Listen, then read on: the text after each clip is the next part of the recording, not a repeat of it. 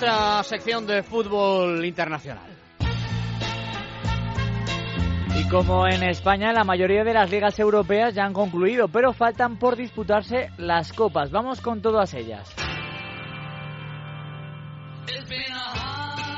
Y empezamos por Inglaterra, donde el sábado a las seis y media de la tarde se pone el broche a la temporada con la final de la FA Cup, que es un auténtico partidazo. Es un Chelsea-Arsenal, ligeramente favorito el equipo de Antonio Conte, campeón de la Premier League, que eliminó al United y al Tottenham antes de llegar a la final, donde les esperan los Gunners.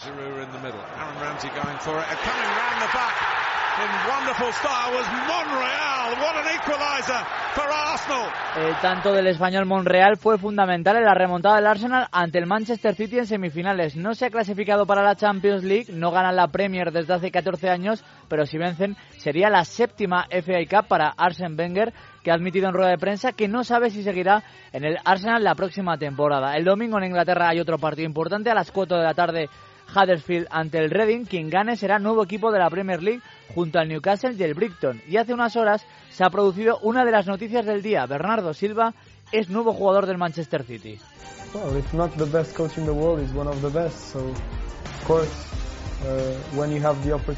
Si no es el mejor entrenador, es uno de los mejores entrenadores, ha afirmado el jugador portugués sobre Pep Guardiola, que paga 80 millones de euros, cuatro veces más de lo que invirtió el Mónaco por él. Y dicen que el siguiente en pasar del Mónaco al City es Mendy, el lateral izquierdo francés.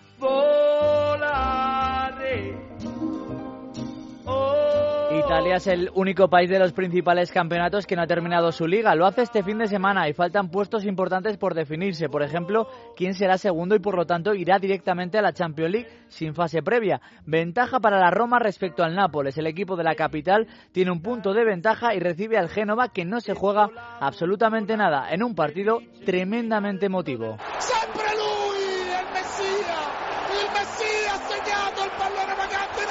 él, el Mesías, decía el narrador sobre Francesco Totti, que deja la Roma donde ha jugado toda su vida, 307 goles en 25 temporadas. El domingo jugará su último partido como futbolista y ese día también sabremos qué equipo desciende a la Serie B junto al Palermo y el Pescara. Más opciones de bajar para el Crotone que necesita ganar al Alacho y esperar que no gane el Empoli que se mide ante el propio Palermo. Y hoy hemos conocido que vuelve a Italia una vieja gloria del Milán, Gennaro Gattuso. Vaya carácter el suyo.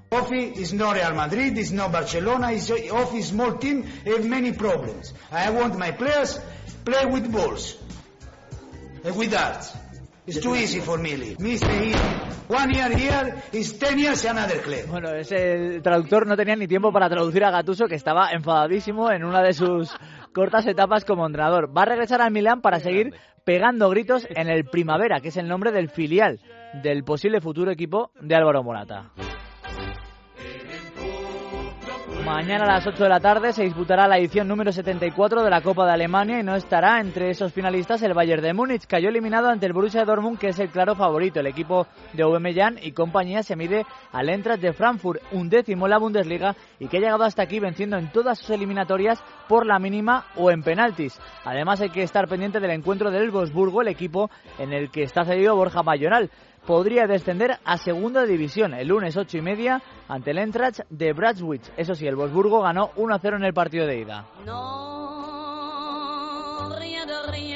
Y vamos a terminar la agenda del fin de semana con tres países que cierran la temporada con la disputa de su Copa. En Francia, Unai Emery no ha ganado la Liga, perdió en Champions ante el Barcelona de aquella manera, pero puede levantar un título. Sí, une opción, parce que je crois que aussi la de la saison qu'il a fait... Es el premio de consolación para el técnico español y además la final es un David contra Goliat, PSG ante Lange, que busca su primer título de su historia. Partido el sábado a las 9 de la noche, el domingo a las 9 Lorient ante Troyes por ver quién se queda con un puesto en la League One. Troyes ganó 2 a 1 en la ida. En Escocia, el Celtic de Glasgow busca ganar todos los títulos nacionales de la temporada, final de la Copa el sábado a las 4 ante el Aberdeen y cerrará este carrusel de copas con la de Portugal domingo a las 6 y cuarto, Benfica, campeón de la liga por cuarto año consecutivo ante el Vitoria de Guimaraes. Y nuestro último fútbol internacional de la temporada lo cerramos con una leyenda del Chelsea.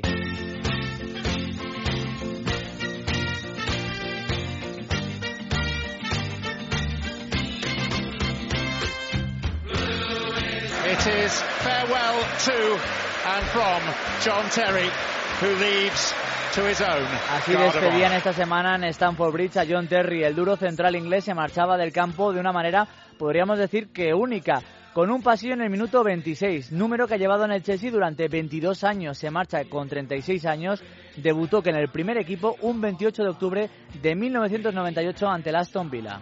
esordio in prima squadra per il giovane difensore prodotto del vivaio John Terry. Y tras ese encuentro en Copa de Liga, 713 partidos más. Aunque muchos no lo saben, Terry no jugó exclusivamente en el Chelsea. En el año 99 estuvo un año cedido en el Nottingham Forest. Pero claro, lo hizo también que regresó y ya se quedó hasta este año. Esos 713 partidos, 66 goles y 14 títulos, 5 ligas, una Europa League y una Champions League. Aunque el título más prestigioso le deparó a Terry una noche muy cruel en el 2008. Esa final entre el Manchester United y el Chelsea que se decidió en los penaltis. chance Champions League Chelsea. And it's a chance. Donde Terry, el capitán, tuvo la oportunidad de ganar la Champions League con su penalti, pero se resbaló, había llovido y la Champions acabó en las vitrinas del United con las lágrimas de Terry y también de Cristiano Ronaldo, que había fallado su penalti. Cuatro años más tarde, el Chelsea y Terry tuvieron otra oportunidad. Esta era muy complicado. Jugaron la final ante el superfavorito Bayern de Múnich y encima en el Allianz Arena. El Chelsea explotó sus pocos recursos y llegaron a los penaltis. Vamos a ver, ahí está Drogba. Noya que se mueve, Drogba. ¡Gol, gol, gol, gol, gol,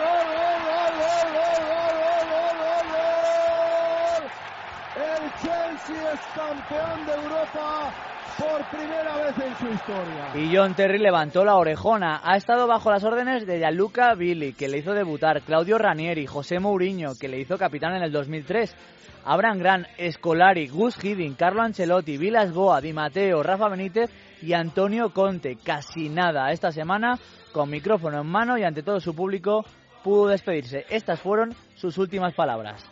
You know what? Thank you, thank you will never ever be enough. But I tell you what, I'm going to come back here one day. And I'm going to, I'm going to be supporting this team and the players for years to come. Honestly, from the bottom of my heart, thank you so much. I love you all. Y además, fino estilista, Terry, ¿eh? No, no rascaba nunca, ¿eh? ¿No? He dicho al principio duro central por ser fino, sí. Oh, Terry, cómo rasca, ¿eh? Cómo rascaba Terry. Qué barbaridad. Me ha quedado Bueno. por buscar la estadística de Terry con las tarjetas rojas, porque a lo mejor No, pero es que es un había visto es que muchas. es un defensa central, es que se gana la vida así. Si no rascas como defensa central, pues hijo, apaga y, y- y vámonos. Muy bien, muy buena sección de fútbol internacional. Gracias, Sergio. A ti, Juan.